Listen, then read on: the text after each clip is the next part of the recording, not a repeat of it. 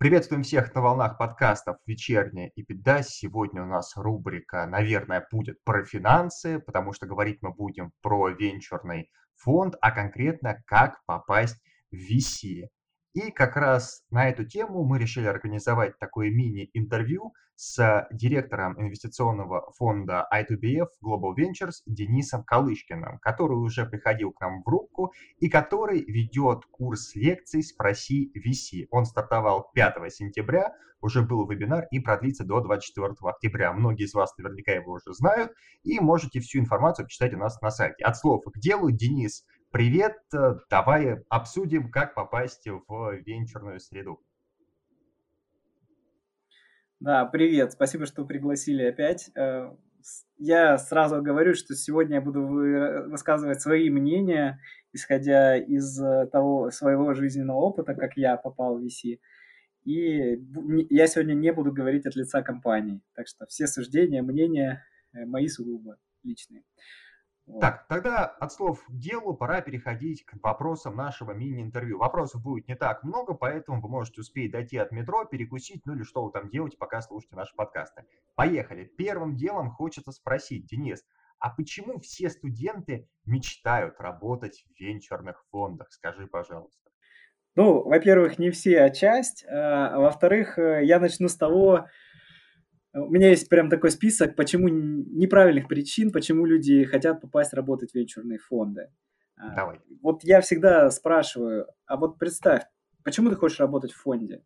Закрой глаза, представь, что ты вот уже пять лет поработал в фонде. Вот где ты, что ты делаешь? Деньги. Деньги. Деньги. А вот и нет, есть разные ответы. А, люди-мечтатели. Много денег вот, вот тебе несколько э, альтернативных э, ответов.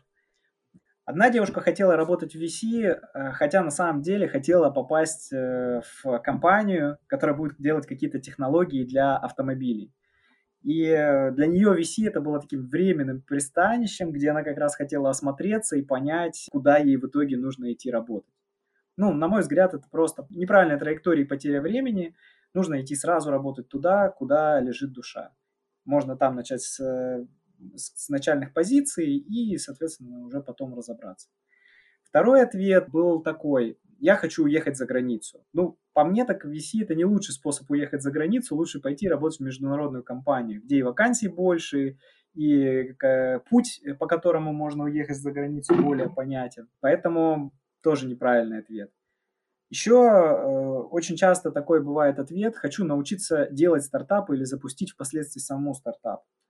Вообще, часть венчурных инвесторов, они в итоге запускают свои бизнесы. Но, на мой взгляд, это такой более сложный, тернистый путь. Почему? Потому что, во-первых, э, стартапы приходят к венчурному инвестору уже через 1-2 года после жизни стартапа. То есть мы не видим вот этих всех э, сложностей первого этапа, всех пивотов и всех тягот, которые они понесли. Это для нас в новинку. А, во-вторых, э, мы не занимаемся операционной деятельностью в компании. То есть мы нашли стартап, дали денег, пошли искать другой. Да, раз в квартал получили отчетность. Поэтому, если уж вы хотите научиться делать бизнес, то лучше всего, конечно, идти и делать бизнес, либо устраиваться в какой-то стартап, работать или компанию, где вы руками будете да, там, развивать бизнес.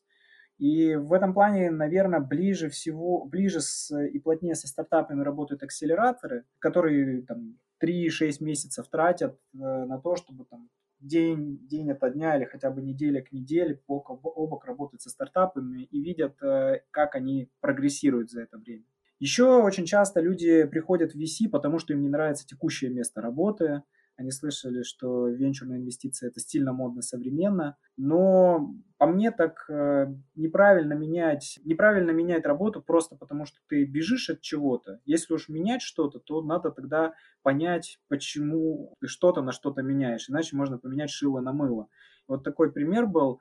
Один э, парень обратился, он хотел э, поработать, начать карьеру в VC, я ему дал задание. А задание было в том, чтобы ковыряться очень много информации в интернете искать. И на что был потом ответ, что ну, эту работу мог выполнить любой студент. Ну, как бы, ну а это часть работы венчурного инвестора, да. И э, последний такой ответ, который я слышал, это я хочу построить карьеру, пару лет у вас поработаю, посижу в совете директоров и уйду в другую компанию. Ну, на самом деле, если вы удачно выбрали команду венчурного фонда, то нет необходимости туда-сюда бегать. В целом у нас очень маленькая текучка, а, не такая, как в консалтинге.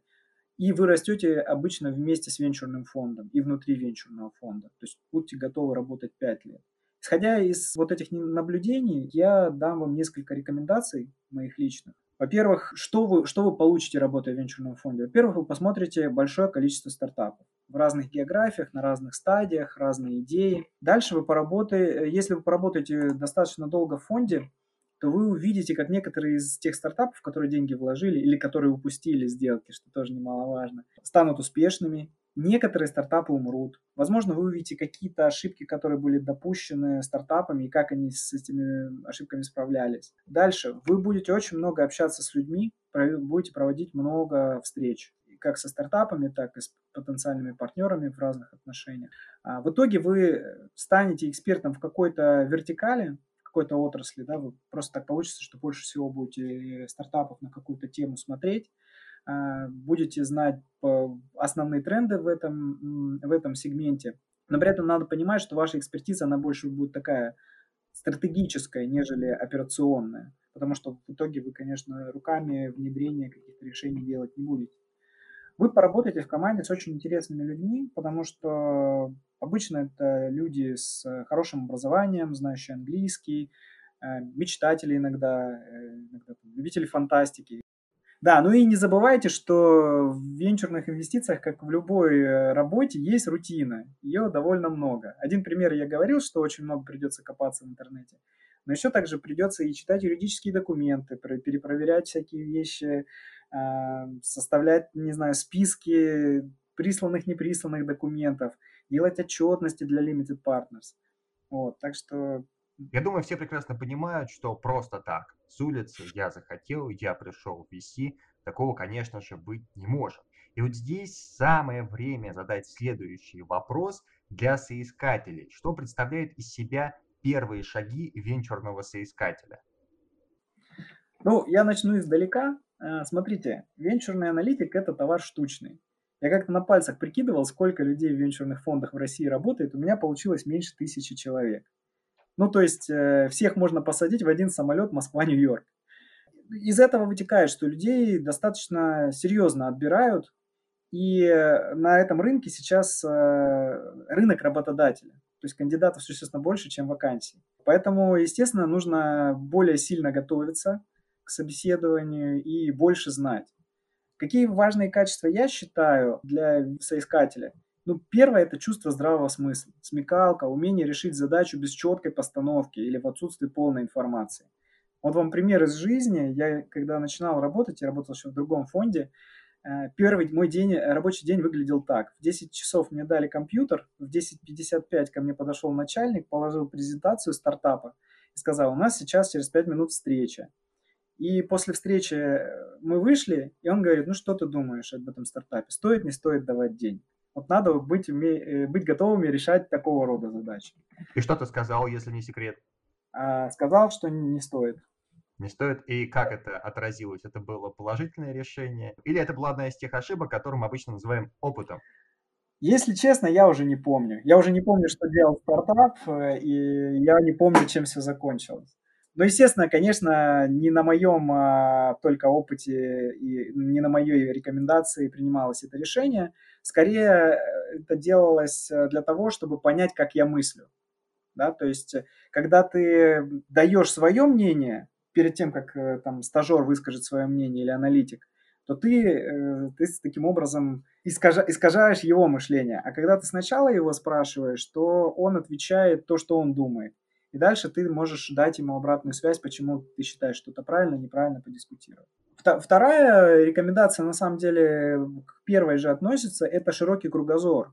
Да, сейчас вот э, недостаточно сказать, что я прям хочу и хочу работать в венчурном фонде, потому что многие кандидаты на собеседование приходят, и они уже читают какую-то литературу, ну, вернее, читают отраслевые СМИ, какие-то книжки читают, слушают а, предпринимателей или подкасты там, зарубежных венчурных инвесторов, увлекаются какой-то технологической новинкой или каким-то, какой-то сферой, да, то есть обычно люди уже что-то в этой сфере знают, часто я на собеседованиях спрашиваю, а вот ты какую технологию считаешь интересной, перспективной и почему? Да, ну и человек должен уметь ответить на этот вопрос. Он может быть э, ответ ошибочным, но мнение, по крайней мере, аргументированное. И самое главное, что оно показывает интерес человека, да, то есть нестандартность мышления. А дальше, что а, важно понимать, что с самого первого дня вы начинаете ходить по собеседованиям, не по собеседованиям, по встречам со стартапами. Поэтому вы должны уметь общаться с людьми. Конечно, в этом плане интровертам сложнее, а, хотя они могут освоить приемы нетворкинга и вообще, в принципе, поработать над софт-скиллами системно. Но в целом надо учитывать, что чем при продвижении по карьерной лестнице у вас больше будет функционал смещаться в сторону продаж – и уменьшаться будет функционал, связанный с аналитикой. И э, еще пару, пару важных моментов. Во-первых, обязательно знание английского языка, причем не только письменного, но и желательно разговорного. А, потому это не, ну, чтобы вы понимали, часть э, собеседования проводится обычно на английском языке, и это не вредность, а это связано с тем, что вам в повседневной работе нужно будет много читать информации на английском, потому что там самые свежие источники информации. А если фонд еще международный, то и большинство встреч будет проходить на английском. И последнее, это такое, скорее, пожелание, а, вам, конечно, надо иметь знания по финансам. Хотя бы как минимум уметь читать финансовую отчетность, пользоваться мультипликаторами, считать IRR. Финансовым моделированием вы, может быть, не очень часто будете заниматься, и особенно для фондов ранних стадий финансовые модельки очень простые, поэтому, может быть, здесь часть экспертизы вы можете э, получить в, в процессе работы. Хотя я знаю некоторые фонды, особенно фонды там, стадии серии A, B и так далее, которые достаточно сильно требуют знания, хорошее знание и умение моделировать. Ну и в целом я могу сказать, что мне, конечно, было попроще, когда я приходил в венчурные инвестиции, это требование не было таким жестким. Ну и исходя из э, требований, которые я э, изложил, я бы порекомендовал несколько таких э, вещей вам сделать. Первое, ну, начать э, читать отраслевые издания, ну, как, как минимум можно подписаться на рассылку на Crunchbase, а также есть очень много тематических каналов э, про тренды в инвестициях и сделки. Второе, есть э, топовые акселераторы, Y-комбинаторы Techstars – а, они выкладывают в открытый доступ э, видео, как э, стартапы делают презентации для инвесторов. И вы можете эти видео просто посмотреть и посмотреть, как они рассказывают свою историю, какие вопросы задают венчурные инвесторы. То есть, ну, таким образом, немножко приобрести экспертизу. Дальше я рекомендую обычно ходить на различные стартап-тусовки, общаться с людьми, слушать, да, таким образом поглощать информацию. Благо сейчас э, недостатка в этих стартап-тусовках нету, есть куча и телеграм-групп, и куча онлайн-событий, можно поучаствовать. Вот, например, на прошлой неделе поучаствовал на событиях э, на трех континентах. Еще Y-комбинатор и Techstars проводят бесплатные курсы для предпринимателей и такие стартап-школы. Я бы рекомендовал в них поучаствовать, потому что там помимо заданий, которые вы будете, ну, знаний, которые вы будете применять э, на реальных э, задачах, вы еще будете общаться с предпринимателями из разных концов э, света и на английском. Вот. Ну и опять же можно и другие курсы послушать. У, у SF есть курс венчурный аналитик. Вот мы лекции читаем. Есть много других ребят, которые на русскоязычные, русскоязычные различные курсы проводят. Еще Прости, пожалуйста, я позволю себе вторжение и скажу, что сейчас у нас последний поток финансовой академии, которая прославилась тем, что лепит финансистов с нуля, из технаря, из гуманитария, из кого угодно. Поэтому это тоже очень хорошее подспорье. Последний поток, ребята. И, и, вот смотри, и, и последнюю вот я скажу, да, и, и последняя рекомендация. Я думаю, что многие из вас начнут э, карьеру со стажировки, иногда даже неоплачиваемой стажировки. Я бы не, я бы не пренебрегал этой возможностью И как можно попасть на стажировку? Ну, во-первых, можно написать э, в LinkedIn непосредственно сотрудникам с предложением поработать. Но даже если стажировки нет, можно попробовать познакомиться с людьми, которые в фондах работают, и попросить э, стать ментором. То, что люди очень часто открыты делиться знаниями с, с людьми и выращивать подраст... ну, новое поколение. Да, конечно, тем более наш генеральный директор Саша Вальцев говорил, что это совершенно нормальная практика, это не что-то зазорное, что там тебе эксплуатируют. Ну, хотя кому как повезет на самом деле, а опыт в крупных компаниях нарабатывается, да, только таким образом и зачастую бесплатно. Все-таки с этим надо смириться. Но, тем не менее, держите ушки на макушке. Денис, а поделишься ли ты своим опытом, опять же, для соискателей, как выбрать венчурный фонд? Ну, если честно, выбор не такой большой, как кажется. А, во-первых, э, венчурные фонды обычно маленькие компании, то есть э, работает 10-20 человек, а то и меньше. Во-вторых, достаточно много молодых венчурных фондов, которые либо первым фондом своим управляют, либо вот-вот подняли второй фонд. И в-третьих, люди работают в этих фондах достаточно долго, по 5 лет и больше. А, и из этого вытекает, что вакансии открываются достаточно редко, там, раз в 3-5 лет в, в одном фонде может открываться вакансия. Ну и кроме того, венчурных фондов э, не так много. Коммерческих фондов я считал в России меньше 50 штук. Но если есть возможность э, выбрать все-таки, я бы обращал внимание на следующие моменты. Во-первых, при прочих равных я бы пошел работать в какой-то коммерческий фонд с историей, предыдущей историей инвестиций, просто потому что эта команда уже ряд сделок сделала, ряд ошибок сделала, и у них большему можно научиться. Во-вторых, если фонд делает международные сделки, это тоже плюс, потому что видишь более широкую выборку стартапов, идей, и опять же большему можно научиться. Очень важно обращать внимание на команду, при этом ну, то есть э, это не только титулы людей, но и насколько вам люди симпатичны, насколько вы разделяете их ценности, и они ваши ценности. Потому что вам с этими людьми еще больше пяти лет работать. А, выбирайте фонд, который инвестирует в те сектора, которые вам интересны. Ну, потому что Джобс говорил, что найдите работу, которая вам нравится, и дело по душе, и вам не придется работать ни одного дня. И мне кажется, еще хорошо работать в маленьких фондах, Потому что чем меньше команды, тем больше разнообразного функционала придется руками делать именно вам, и вы, соответственно, большему научитесь. Вот такие, наверное, рекомендации у меня будут. И теперь мы можем переходить к финальному вопросу, я бы даже сказал комичному вопросу, потому что звучит он следующим образом. Денис, а может быть создать собственный венчурный фонд?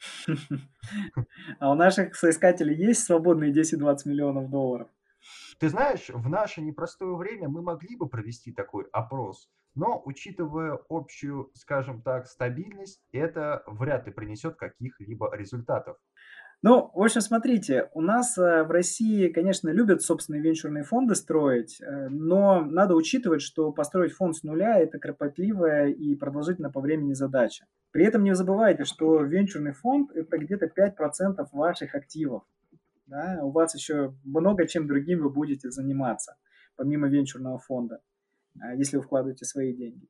Поэтому, смотрите, в чем сложность построения венчурного фонда? Во-первых, нужно убедить потенциальных limited partners, тех людей, которые вам дадут деньги в управление, что несмотря на отсутствие опыта работы в венчурном фонде, вы можете принести им доходность и не потерять денег. Это прям вот задача со звездочкой. Дальше вторая проблема то, что на рынке на самом деле много венчурных фондов. И в России, ну, в России меньше, но в целом в мире. И вы боретесь э, за, вы все боретесь за хороших основателей, а хорошие основатели могут э, выбрать э, фонд с именем, могут выбрать фонд с большими связями. И, и вам-то эти основатели нужны, потому что именно они-то и приносят хорошую доходность. Поэтому, если у вас нет бренда, вы то новичок на рынке, вам либо приходится им давать более высокую оценку и, соответственно, снижать свою доходность, либо к вам будут идти компании, которые не смогли убедить других венчурных инвесторов дать им денег. Дальше часто основатели спрашивают про added value, то есть что помимо денег вы можете принести. И, соответственно, если у вас нет бренда, а, то вам нужно подумать, чем вы еще можете быть полезны этим стартапам. Да? Чаще всего люди продают либо предпринимательский опыт свой предыдущий, либо отраслевую экспертизу и отраслевые связи. А у существующих фондов, да, с другой стороны, есть наработанный нетворк, и через этот нетворк очень много инвестиционных возможностей приходят. И вам, ну, то есть если вы создаете э, с нуля фонд, то вам нужно этот нетворк э, развить. То есть фактически нужно провести какое-то количество встреч, э, какое-то количество, не знаю, мероприятий, на которые в каком-то количестве поучаствовать. И поэтому это в любом случае это такой трудоемкий процесс, ну, по времени растянут, то есть это больше года может уйти. Ну и по деньгам, да. Ну и последний такой момент, венчурные инвестиции – это долгосрочные инвестиции, и результаты того, э, тех инвестиций, которые вы сделали, вы увидите через несколько лет. Да? То есть, если вы вложились неудачно в стартап, вы фактически увидите, что стартап неудачный ну, где-то через два года, а то и больше. И поскольку вы инвестиции не все одномоментно сделаете, а в течение времени будете делать, вот и получается, что результаты своей деятельности вы увидите через 3, 4, 5, а то может и 10 лет. Соответственно, отрефлексировать на этих результатах вы тоже сможете только со временем. Поэтому очень часто, если фонд с нуля создается, опять же, переманивают э, людей из других фондов, просто ну, таким образом покупая экспертизу и экономя себе время и деньги. А, вот. Ну, либо более долгим и мучительным путем идут, сами учатся. Таким образом, мы подошли к кульминации сегодняшнего подкаста. Денис, спасибо тебе большое за то, что ты выделил время и пришел к нам в рубку. Заочно зовем тебе еще раз. Всем нашим слушателям я еще разок напомню, чтобы они заходили смотреть курс лекций «Спроси VC». А, его можно нагуглить где угодно. И всем спасибо, что были с нами. Всем всего доброго, продуктивной рабочей недели, несмотря на эту дождливую осень. И всего доброго, до свидания. Денис, счастливо. Да, всегда рад.